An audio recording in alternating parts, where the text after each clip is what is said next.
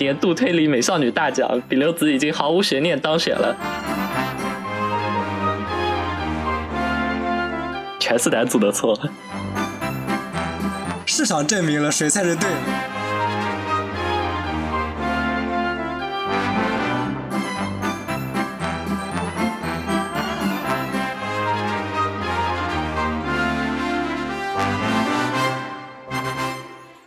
欢迎收听推心置理，这是一档以推理为主题的读书电台。你将会听到关于推理作家和推理作品的讨论，还有宇宙中所有被我们划分为推理的有趣话题。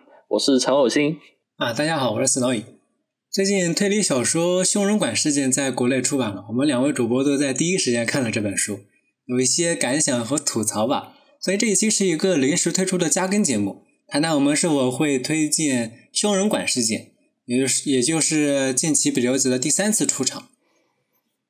那我们说这个作品之前，我们先让偶森老师你来吧，你先说一下，你给大家介绍一下新村昌宏和施润庄系列，因为我们本期的主题《凶人馆》是这个系列的第三本。如果大家没有看过前作的话，可以听一下基本的信息。金村昌宏在二零一七年投稿了自己的出道作《诗人庄谜案》，一举获得了年川哲也奖。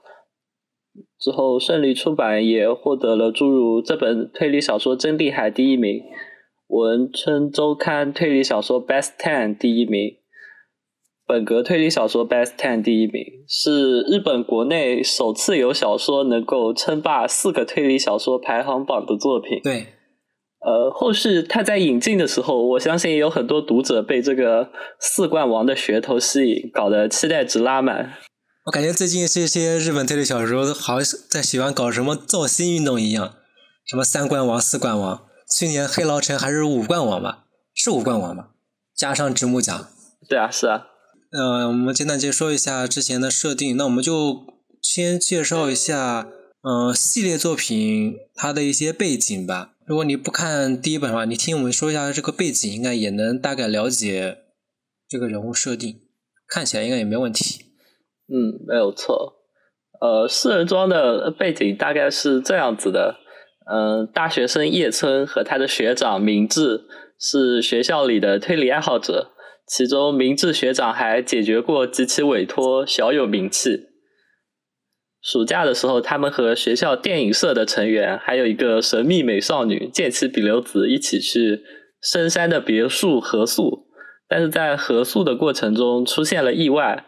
有人在音乐节现场传播丧尸病毒，于是很快的大量观众就感染病毒变成了丧尸。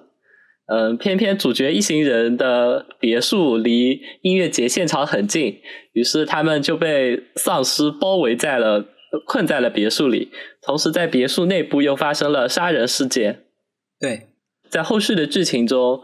叶村和比留子了解到丧尸病毒来自于一个叫班木机关的研究机构，于是他们决定追查下去，由此产生了第二部的《魔眼之匣》和第三部的《凶人馆》。对，就像就像我先说的，等下我们要说的《凶人馆》其实也和《诗人庄》和《魔眼之匣》是一样的，是一个暴风雪山庄，而且也是和半木机关有联系的，男女主角被困在里面了，形式是差不多的。嗯，后续《诗人庄》也有。呃，相应的漫画化、真人化、真人化电影的主角是滨边美波，非常建议大家去看一下。想起来我们群的月经话题，四人装德不配位和向泽沙呼写的太妹宅，明明是每天就在讨论美少女侦探，这可是这两个也是美少女侦探的一环，主要就是围绕美少女侦探。好，下一趴。哦，我们那我们说完了之前的简单介绍，我们就还像上期四元馆四元馆类啊，我们就还是来打个分吧。哦，辛老师，你打多少分？你先说吧。呃，我秉持中立客观的原则，好吧。我觉得修人馆的推理三分，整体的阅读体验四分。嗯，比留子一百分，非常中立客观是吧？我给我来说一下我的评价吧，我应该就给三星的吧。我感觉《轩辕庄》这本他写的还是中规中矩吧。我感觉金三庄宏这个人写作他就不像那种我们平常看的那种什么新本格作家，他写这种小说感觉就就写的越来越像那种什么冒险小说了。而且在这本里面，他那个暴风暴风雪山庄写的也不是很严肃。我感觉他是不是为了什么后续的影视化改编的？写的不光是不严肃了，而且人物啊什么东西也有区别了。和《圣人庄》相比的话，就更加通俗了啊，没有那种什么推理臭的部分，就推理宅臭的部分。哎，哎，那你觉得《四人庄》有你喜欢的推理臭部分吗？《圣人庄》其实我感觉还好，《圣人庄》它里面那些人物啊，看起来就还是那种常见的西本格暴风雪山庄那种人物，而且有那种什么丧尸死宅，它会前期有一些稍微有一些什么玄学的部分的。但到那个修人馆这一本的话，它就完全和那个之前不一样了。它这个本里面写的就更加像那种冒险小说。哦，可以可以。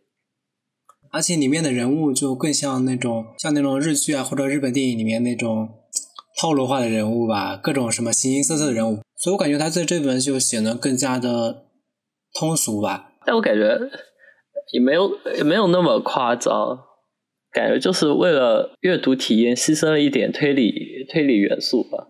毕竟有些推理前半段就很无聊，就在不知所以的讲些东西。我觉得他起码就是在没有没有死人的时候，他有那种起承转折，他有那种起伏的感觉，就读下来还挺好的。他那个推理部分，其实他前面那些小推理，感觉就像那种推理电影，我就给你简单的秀一手。对，就是就小秀一下就行了，就这样。哎呀，够用了，够用了。想一下，你刚刚说你阅读体验给了四星。四星其实还挺高的诶，那你感觉它的四星主要好在哪里呢？它的阅读体验部分。首先，我觉得它的阅读体验主要是在于它的节奏把握都挺好的。嗯。比如最开始是写男主的校园生活，嗯，很悠闲，他和两个小伙伴在一起聊天，秀了一把日常推理。后来，后来被主角的。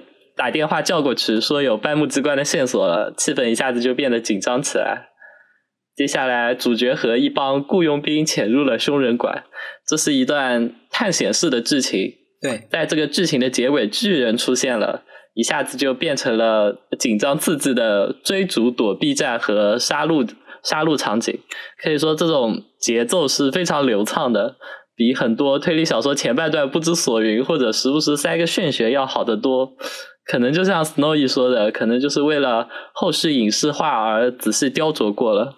对，前期啊看起来特别轻松，其实有点像那种什么流水线的那种电影，各个部分应该出现的高潮部分，还有一些有衔接部分吧，都设计的特非常非常合理。对，是的，对，就像那种畅销书的写作方法。哎呀，它本来就是畅销书，好不好？嗯，对，非常畅销。然后，至于说为什么推理部分只给只给三分呢？其实说回最开始，我其实一直非常喜欢凶人装的，我一直强调凶人庄得配位，好吧？原因就是我觉得设定系是推理作者的一种狡猾嘛，作者可能在这个设定上构思了半年、一年，但是读者接受这个设定可能才过了一个小时。这种认知差就会导致读者在看的时候完全被作者牵着鼻子走，很难想到正确的思路。说的就是你白井之之。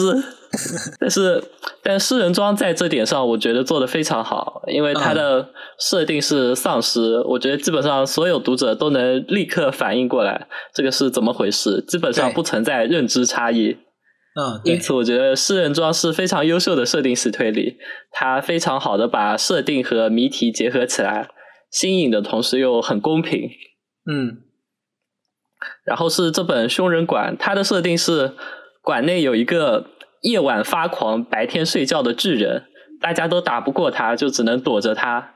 这个其实很好理解了，但是关键在于凶人馆是一个很复杂的建筑，它其实是两栋相邻的建筑，然后有主馆和副馆，各自有地上一层和地下一层，每层又有很多房间，所以。凶人馆的推理基本上都基于你对那个建筑平面图的了解。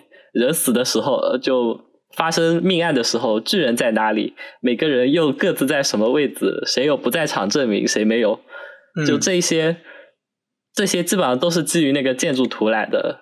我承认，如果你跟上了思路，会有一种很畅快的感觉。但是我读的时候真的太讨厌了，因为你不停的要往前面翻平面图，然后你就会被打断那个阅读思路，然后陷入思考，不然你就彻底放空大脑。就像我刚才说的，但是如果你彻底放空大脑了，就回到我刚才说的了，这其实也是一种认知差嘛。就是因为你对建筑不够了解，但是作者对建筑很了解的认知差，然后我就不是很喜欢这一点。对，啊，刚才说那个巨人啊，巨人其实你大家可以把它想象成《生化危机》里面的一些丧尸暴君，其实就像什么《生化危机二》里面那个警察局吧，它那个里面绕来绕去的各种地图，如果你不在玩游戏的时候，同时一边看地图一边走的话，你肯定会迷路的。而且它《凶人馆》它是个书，它描述的好像也没那么准确的话。所以你看起来就更费劲了，它一些很弯弯绕绕的一个路，还有很多的不同的什么岔路啊，什么东西，所以看起来还挺头疼。然后他们就在这个建筑里面逃生了，其实就像那种密室大逃杀，然后里面有一个丧尸。哦，对，补充一下，刚才说阅读体验好的其实是修人馆的前半部分，嗯，然后修人馆的中间开始有一段。就是发生命案的那一段，就需要你对建筑图很了解，不然你你的体验可能就是时不时往前翻看图纸。对，然后到了到了最后，又一下子流畅起来了。就像大家以前看了一些什么那些火车推理吧，那些时刻表轨迹，他一般到到最后他会会写一个表给你，什么时候什么时候他们在什么地方，大概到另一个地方多长时间。这种部分大家其实一般都不想看的。看了好像也没什么意思，然后修人馆其实也是这样，后我记得后面他好像也出现了一个表吧？对，我看了那表，完全我就看扫了一眼，我看都不看了，直接跳过。然后还有那个他说的一些，就刚才偶星说的他那个建筑平面图嘛，其实是人庄里面的那个建筑平面图看起来还挺简单的，因为他那个建筑好像挺简单，就是三层结构嘛，对吧？对，它就是个小别墅啊，是人庄。对，修人馆那个，它其实就有点像迷宫馆了，就像那个，呃，临时请人，他不有一个迷宫馆嘛？他那个馆里面就是一个迷宫啊。但是迷宫馆根本没用啊。对，但是临时老师他的高明之处就在于，就完全我不需要看那种平面图，直接看也没没有任何关系。但是因为你全是密道。所以我就建议青村昌宏和管作品大师临时老师学学，怎么把管作品里面的建筑平面图边缘化。这部分的阅读体验还是临时老师技高一筹吧。就像四元馆我也没看一样。对，这个青村昌宏这个看起来，我记得我看的时候，我还把那个图，我把那个什么图纸专门截屏下来，我放到电脑上面放一边，然后边看边读书边看那个旁边的表，才能看懂。确实。我翻了几次之后，我就对翻了几次之后，刚好是在那个在主角犯病那个时候，然后就越看越烦，你知道吗？就是最矫情的那一段。那段我看得我头都疼。啊，那正好说到这个犯病的话，我们就进入最后一个环节吧，那就是关于人物塑造的，关于人物塑造的问题。因为我们感觉在这本书里面，它很多人物塑造的话，其实很有问题的。这也是我们想做这一期节目的主要原因吧。不，比流子的塑造没有问题，好吧？啊，好，对对对，没问题，全全是男主的错。人物塑造是人物塑造是这本书最重要，也是我们将花最多时间来讨论的部分。然后这里的人物塑造，我们就简单的分成男主角叶琛和女主角比留子。对，呃，简单的来说，男主的塑造我给两分。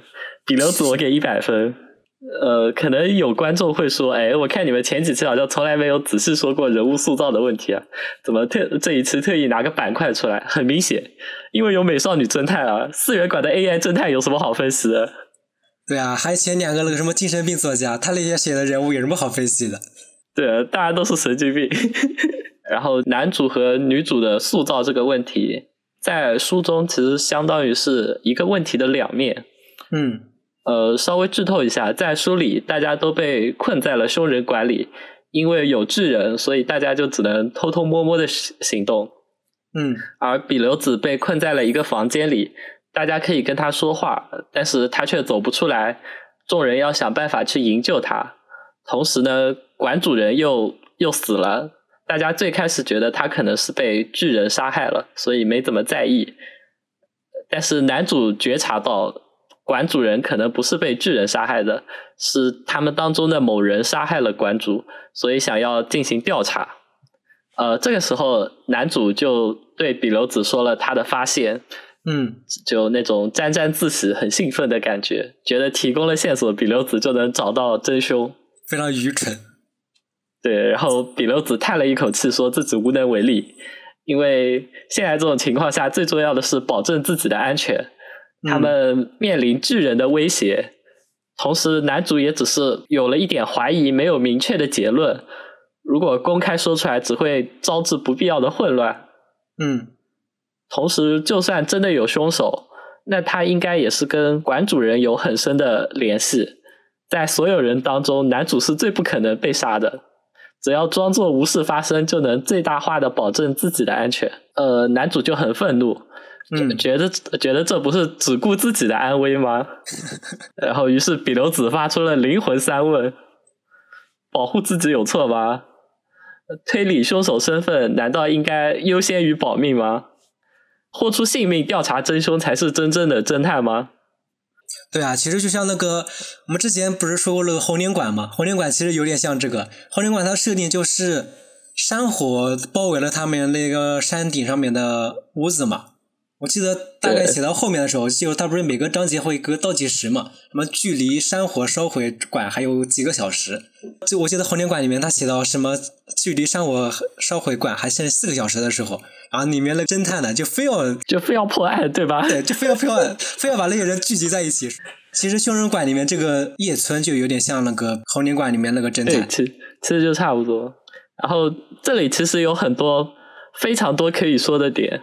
嗯，总结来说的话，就是什么是真正的侦探，或者说侦探的意义是什么？嗯，这个问题，我相信很多听众都有自己的回答，同时也有非常多的推理小说提到了这个问题。但是我想说的是，这个问题必须由侦探本人对凶手的行为来体现。对，不是侦探自己本身的行动就能决定的。对，然后。举两个反面例子，就是红莲馆还有凶人馆的男主比留子不承认自己是一个侦探，但是他其实做的事情都是侦探该做的事情。而男主叶村是华生，相当于是助手的身份，所以侦探的意义这个话题不应该从男主的口中说出来，说出来就是助手失格，好吧？这三本三本里面，整天就把那个什么福尔摩斯、华生这两个臭葫芦来回数，来回说。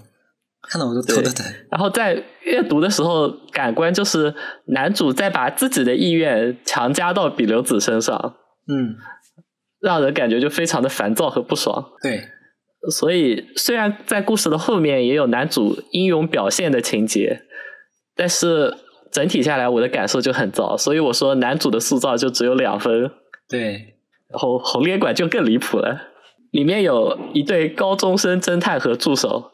还有一个成熟的女侦探，这两位侦探在最后解决案子之后，就侦探的意义这个话题开始了一对一 battle。然后当时我看到的时候，就是一脸懵逼，地铁老爷爷看手机的表情，这他妈都是个什么东西？就非常的尴尬和中二，非常幼稚。对，我相信红脸馆的评分有很大一部分原因就是被那个结尾那一段给拖下去的。对。原因很简单，两个侦探之间的嘴炮是根本不能很好的表达清楚侦探的意义这种深刻的话题的。对凶手的行为才是最有效的方法，因为说的总是不如做的嘛。对，而且名侦探其实也不是不能嘴炮，但是名侦探的嘴炮最重要的就是要赢，要赢麻了，要赢的不能再赢的那种赢。你们两个侦探在那里辩经，最后分分不出胜负，打了个平手，有什么好看的？对，呃，如果如果听众们不能理解所谓的赢麻了是什么样的状态，推荐去看厉景杰的《再见天使》，感受一下名侦探的嘴炮到底怎么样才算赢，怎么样才能带来那种酣畅淋漓、畅快的感觉。对，不是你说吗？把自己的理念来回车轱辘话说说来说去，你就是什么嘴炮了。一定要有个什么自己的那个基准。然后说到那个再见天使啊，其实它里面那个主角史吹区，史吹区其实也是那种喜欢辩经的侦探，在每个作品里面就跟那种什么各种哲学家的化身在一些对决，就整天 battle battle 各种意义，各种 battle 各种哲学。然后还有，其实里面有很多他他和女主角关于侦探身份的理念之争了。呃，是的。啊，这里说个题外话，史吹区其实说过一个名台词吧，就像某个日本著名名侦探一样，他说过一句话叫做“我从一开始就知道凶手是谁了 ”，这种名台词。但是史学区和那个侦探的区别就在于，因为是丽景杰把史学区这个人物塑造的很好。他把他有自己的什么哲学理念呢，或者什么对案件的态度吧？他更喜欢把那种案件复杂化，或者在里面寻找什么哲学的意义吧。嗯，所以他说出这种“我从一开始就知道凶手是谁了”这种话，就显得不会那么奇怪。所以就举这个例子，就是因为像叶村这个人已经写到这个系列已经写到第三本，但他这个人现在还是没什么主体性，好像没什么自己的想法一样。所以他每天说什么。侦探的意义啊，或者什么东西对案件的想法，就显得特别奇怪，看着特别无聊。对的，就你知道吗？我觉得名侦探就算推理错了，其实都没有什么关系，因为可能是什么凶手狡猾，或者说可能有什么线索遗落啊，这些后面都其实可以弥补的。对，但是你嘴炮千万不能输，因为。名侦探的嘴炮就是把自己的荣誉、把自己的个人经历、把自己过往所有的成就全部赌在你说的话上面了。你这个输了，你的人设就崩了，你知道吗？所以千万不能输。有什么人设崩了侦探吗？啊，比如那个红旅馆那个女侦探，我觉得就很崩。然后，然后那个那个高中生侦探，他就是个小屁孩，屁都不懂，然后说那种话 就没有说服力。还有，还有助手也跟个哈哈哈巴狗一样，我就讨厌这种。对，所以所以红旅馆就很拉垮，你知道吗？对，而且红旅馆他那个女侦探，我这里可以简单介绍一下，他那女女侦探，她设定的是一个差不多接近三十岁的年纪的一个金融业务员吧，卖保险。然后她这个作为一个奔三的一个女业务员，但是她表现起来就像一个特别像那种看破红尘的 J.K. 一样，她说的那种话看起来就特别幼稚，完全不像一个三十岁人能说出的话。然后，还跟一个高中生侦探在那里 battle，在那里什么讨论侦探的意义，看起来就特别蠢。然后他那个，我们说到了《凶人馆》里面，他那个主角叶村其实也是这种。叶村他在第一本里面不就是开始说他是一个什么喜欢推理小说啊，喜欢侦探的一个人啊？但是他真正遇到案件的时候，感觉就不像一个什么。能对案件有什么推理的？他每次遇到什么事情啊，就是那种什么凭本能、凭直觉那种形式，每天就想着什么比刘子会怎么怎么想怎么想，就完全没有自己的主动性，就整个人就是围绕比刘子来设来设计的。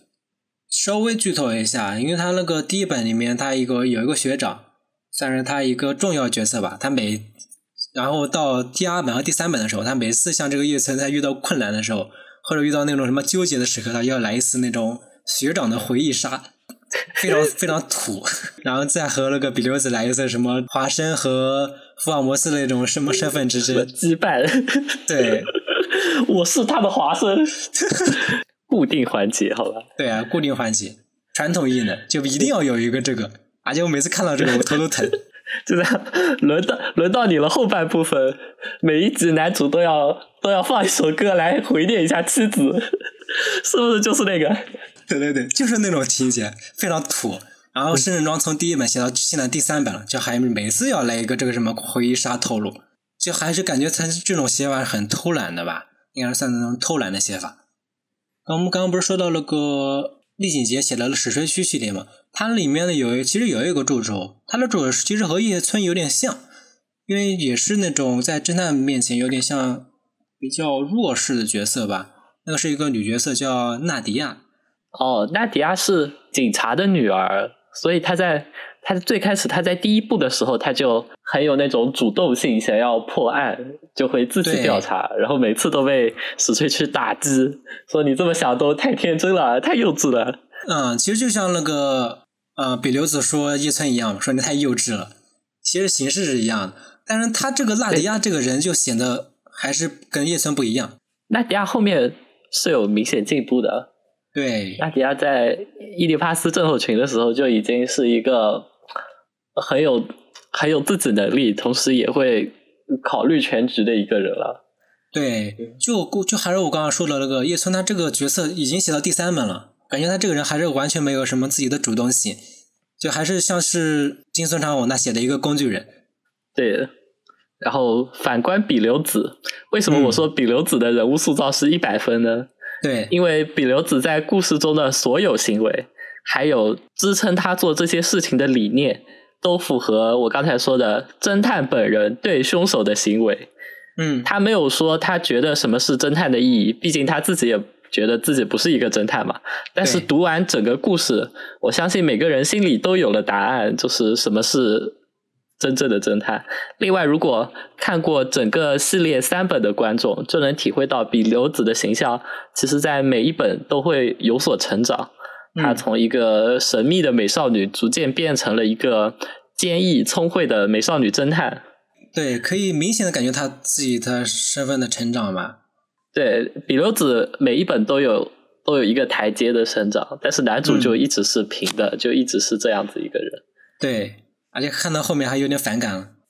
可恶，为什么这么优秀的美少女会喜欢男主？我不服。而且就因为他这个比留子在成长嘛，然后叶村一点成长没有。我在第三本这个凶人馆里，我其实都看出一种比留子有种。他有那种母性母性光辉的那种形象了。对，因为叶叶叶村好像实在太废物了。对，以上就是我们对于凶人馆谜案的全部看法。总的来说，如果你抱着期待推理的想法去看，可能就会有点失望。对，因为它比较偏逻辑流。对，同时还需要你充分了解那个建筑图。但是就娱乐小说来看。凶人馆还是非常值得推荐的，它的整个故事的节奏非常好，高潮部分也很有画面感，对，还能欣赏美少女比留子的各种姿态。别的不说，我宣布年度推理美少女大奖，比留子已经毫无悬念当选了。翡翠真不熟，好吧？什么翡翠？完全不熟。你买八十九就已经和我没有关系了。八十九你可以买。就把我们刚才说的《再见天使》还有《夏日启示录》两本买回来看了。我靠，那两本二十块，好吧？呃，那还能再加一两本，好像是星星常年库存书，卖不出去吗？呃，对，那个我感觉每次星星库存书打折，都都掏出那两本来。那我们要不要给那个金森长道歉呢？市 市场证明了谁才是对的。我靠，至少证明人家畅销。你看上一次四月馆吹死吹活卖十万，四人装系列三本已经一百多万了，好吧？那那个再见天使那个他们有有影视化改编吗？当然没有啊！你想什么呢？输了，说到最后还是金团长我赢了，已经麻了。对啊，输的透彻，好吧？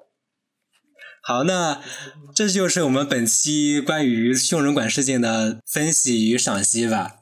也没有，也谈不上推荐和不推荐吧。其实是推荐的，因为要人物有比留子，要推理还有比留子，总之就是比留子啊。以上就是本期节目的全部内容。如果你对这本书有不同的看法，也可以在评论或者私信告诉我们。我们下期再见，拜拜，拜拜。